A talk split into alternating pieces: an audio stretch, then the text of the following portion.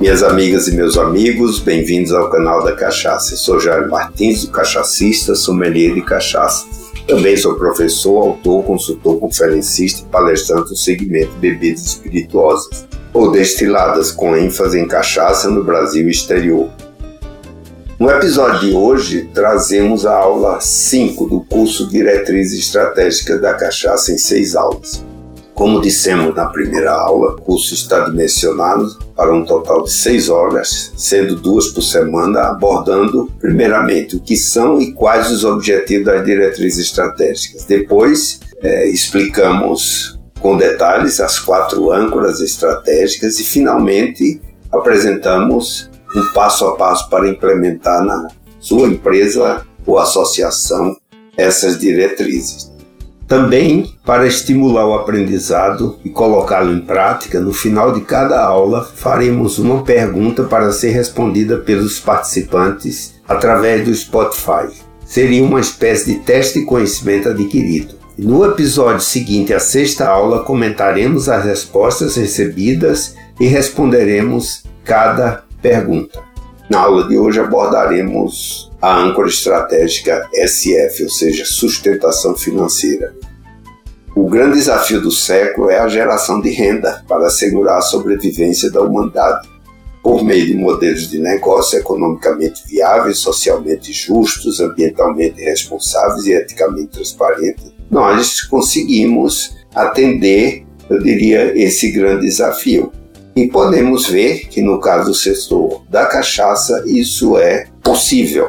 Esse é o tema da nossa aula de hoje. Espero que aproveitem.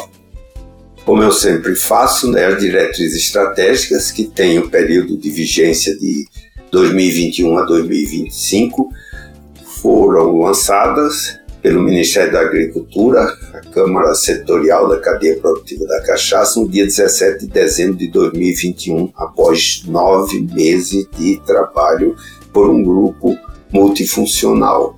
Né? E hoje as diretrizes estratégicas passam a ser os direcionadores exatamente para que nós consigamos né, fazer com que o, a cadeia produtiva trabalhe de forma coesa.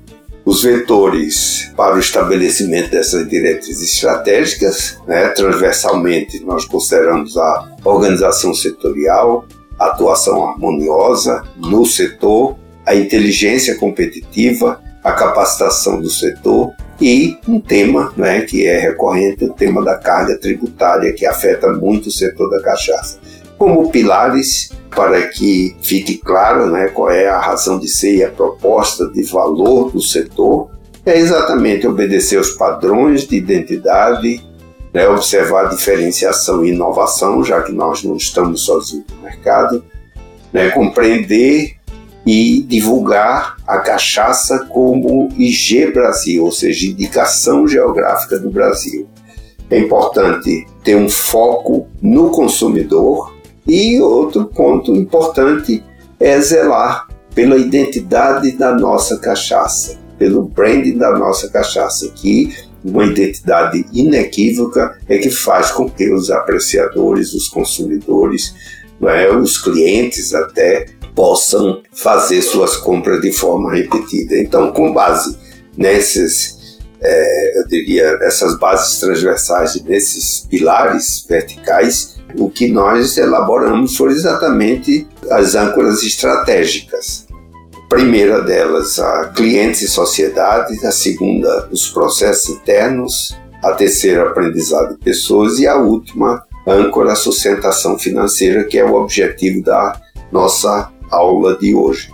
Então, vamos focar na sustentação financeira exatamente nos direcionadores estratégicos que estão incorporados nessa importante âncora.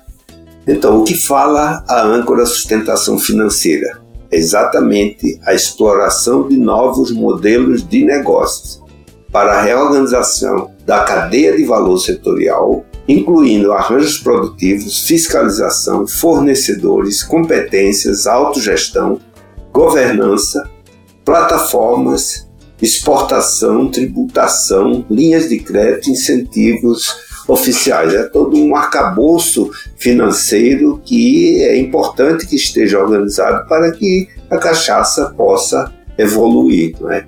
E aí nós consideramos quatro dimensões né, nessa âncora, que o primeiro são os modelos produtivos, nós vamos explicar e interpretar cada um deles. Depois, a exportação da cachaça. O tema da carga tributária, como eu já falei, é um tema crítico, que é importante que se resolva isso de uma vez por todo o nosso país. E a junção de todos eles é exatamente a quarta dimensão, que é a competitividade setorial. Nós fazemos tudo isso para que o setor seja competitivo, uma vez que não estamos sozinhos no mundo e fazemos parte dessa, é, eu diria, desse mapa mundo dos destilados. Né? Então são esses pontos que as diretrizes estratégicas procuraram olhar. Então, com relação à primeira dimensão estratégica, ou seja, os modelos produtivos, de que trata exatamente essa dimensão? É, é o estímulo para a organização dos produtores de forma solidária em diversas formas de arranjos produtivos envolvendo as associações nacionais e estaduais, definindo conceito, escopo, governança, execução, orçamento e resultados. Sejamos criativos né, para criar esses modelos produtivos vejo um ponto muito importante que começa-se agora a explorar é o tema do turismo, né? Quer dizer, nós temos possibilidade de em cada região, cada estado fazer roteiros de cachaça, alguns já funcionam muito bem. Por que não nos organizar nesse sentido? Porque todos ganham, porque cada um tem a sua região para ser explorada, cada região tem seus produtores e isso precisa ser mostrado para os turistas. Outro ponto importante que começa também em alguns estados é os arranjos produtivos industriais e multifuncionais, os chamados APINs. Né? Quer dizer, é um projeto que possa ser movimentado e mobilizado em cada estado para estruturar e organizar os produtores e a produção por meio desses arranjos produtivos. Com isso, se promove de forma coletiva a cachaça. Então, é uma questão de querer se organizar e fazer. Né? Então, há isso. Outras iniciativas existem, então nós podemos ser criativos exatamente para sustentar é, as famílias que vivem desse modelo. A partir daí, uma vez dominados os mercados locais, estaduais e regionais, podemos pensar numa forma de exportação.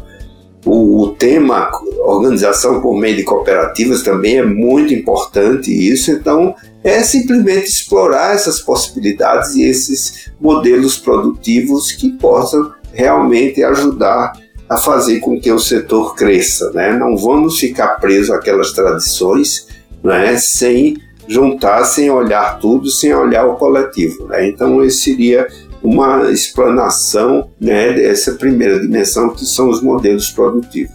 Como segunda dimensão, nós temos a exportação da cachaça, é, embora existam muitos indicadores por aí dizendo que a cachaça é o segundo destilado mais consumido do mundo, mas isso não é verdade. Né? O que acontece é que praticamente 98% da cachaça que é produzida no Brasil ela é consumida no Brasil, então ela é consumida por brasileiros. Não podemos dizer que a cachaça é consumida de forma internacional.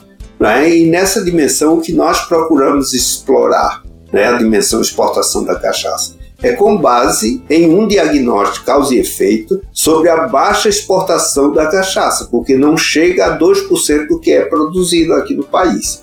É necessário identificar os ofensores, as barreiras, a falta de competitividade, assim como as deficiências de comunicação e de organização. É preciso elaborar um plano para reverter essa situação no curto prazo.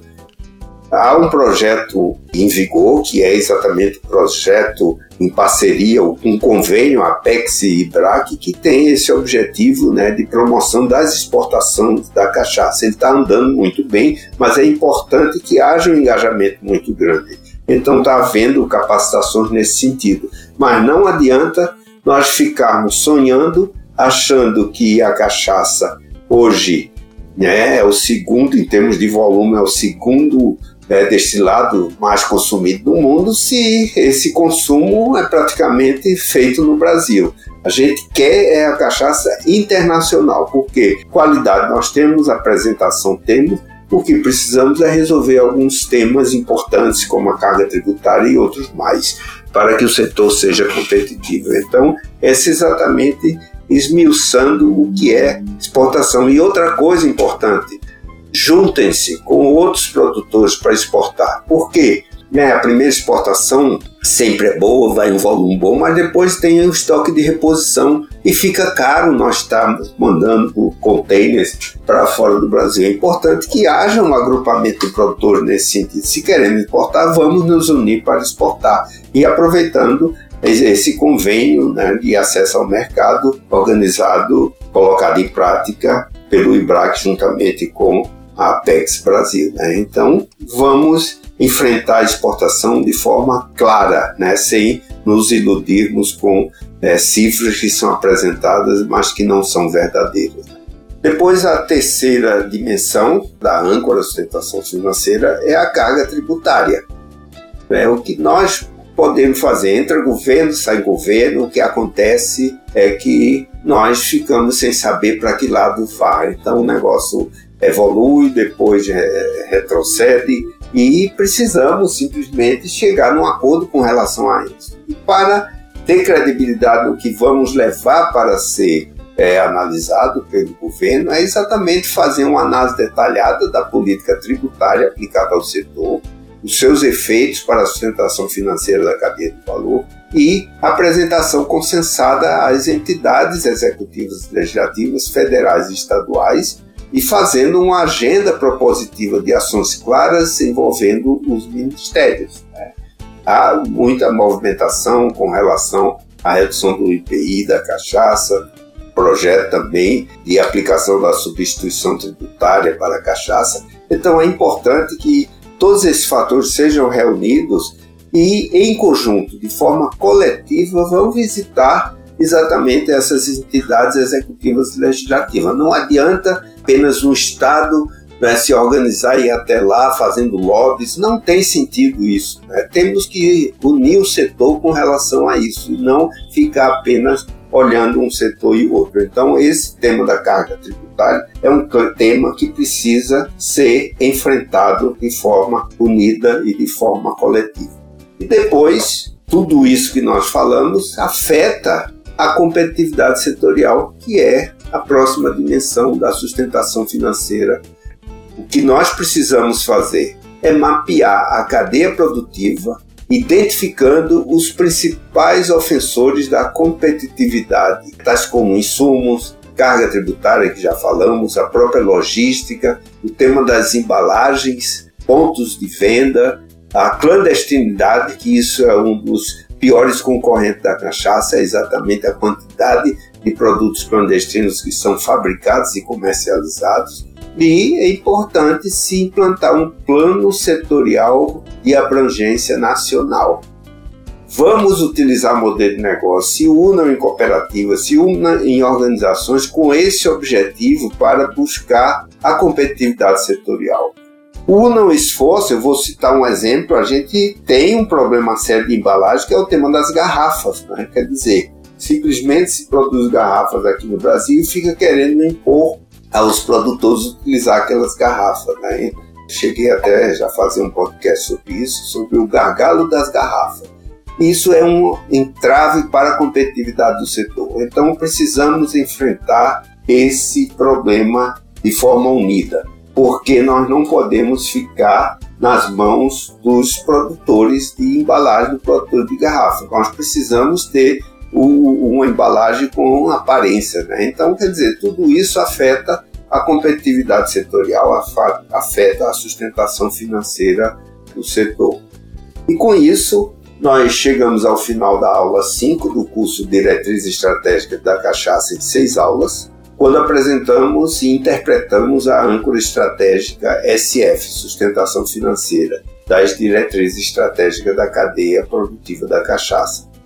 Na próxima aula, que será a última do curso, apresentaremos um passo a passo para implementar as diretrizes estratégicas nos negócios das associações integrantes da cadeia produtiva da cachaça. É, o que nós procuramos foi exatamente identificar que são as diretrizes estratégicas e a interpretação de cada âncora estratégica. E não se esqueça de responder a pergunta referente ao aprendizado desta aula no Spotify. Esperando você no próximo módulo para conhecer um pouco mais sobre o mais brasileiro dos prazeres da nossa cachaça. O canal da Cachaça, uma realização da Nume Produções e da Som S.A.